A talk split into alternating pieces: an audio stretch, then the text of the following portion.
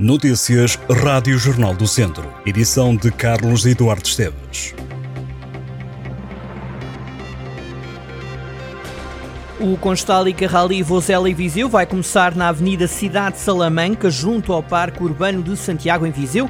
Inicialmente, o início da prova estava marcado para o Rocio, mas a organização diz que, devido a motivos de força maior relacionados com o espaço da zona do Rocio, junto à Câmara de Viseu, a cerimónia de partida será agora realizada no Parque Urbano de Santiago. A prova começa às três e meia da tarde de sábado, 2 de setembro.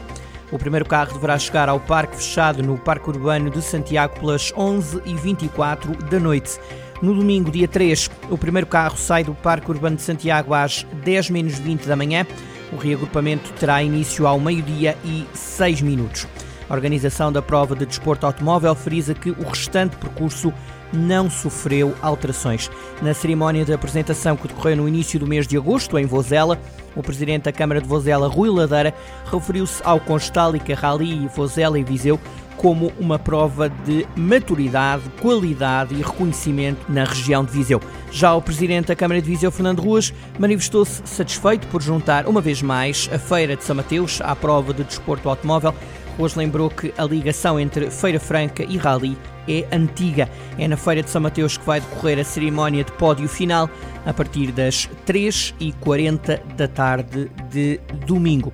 O calor bateu recordes, nelas ultrapassou máximos dos últimos anos e Viseu excedeu extremos absolutos de acordo com as previsões do Instituto Português do Mar e da Atmosfera. Os dias 22 e 23 de agosto, as últimas terça e quarta-feiras, foram o quinto e sexto mais quentes dos últimos 15 anos em Portugal, com sete estações a ultrapassarem máximos históricos de temperatura.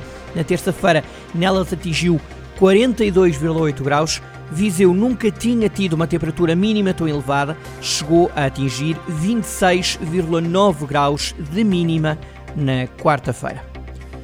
Jeep Simonsen é o mais recente reforço do Académico de Viseu. O defesa que nasceu na Dinamarca e é internacional pelo Haiti assinou com os vizienses por dois anos. Simonsen tem 27 anos e é lateral direito, pode jogar também como extremo direito chega ao Académico de Viseu vindo de uma equipa polaca. Para já não são conhecidos os valores do acordo entre Académico de Viseu e polacos. Na última temporada, Jib Simonsen marcou 4 golos, fez 7 assistências. É o sexto reforço apresentado no Académico de Viseu. Junta-se ao defesa e direito Miguel Bandarra, aos médios defensivos Samba Coné e Sorri Mané, ao defesa lateral esquerdo Henrique Gomes e ao defesa central João Pinto.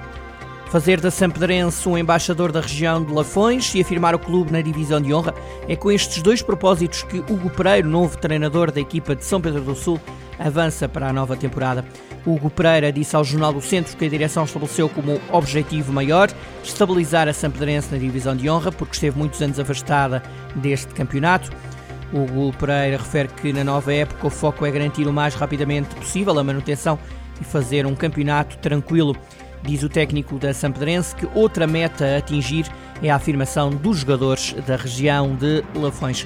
O treinador da Sampedrense acredita que os estádios terão muitos adeptos, porque a divisão de honra será competitiva, até porque, lembra, vão existir muitos derbys e jogos entre equipas com algum sentimento de rivalidade. A Vila do Caramulo recebe no dia 2 de setembro uma ação de plugging chamada A Floresta Não É um Cinzeiro uma iniciativa amiga do ambiente. A ação vai decorrer entre as 10 da manhã e o meio-dia, com início junto ao espaço museológico. Qualquer pessoa pode participar nesta atividade, que consiste numa caminhada enquanto se apanha lixo. O objetivo é deixar o planeta mais limpo e mostrar que, de facto, todos os gestos contam.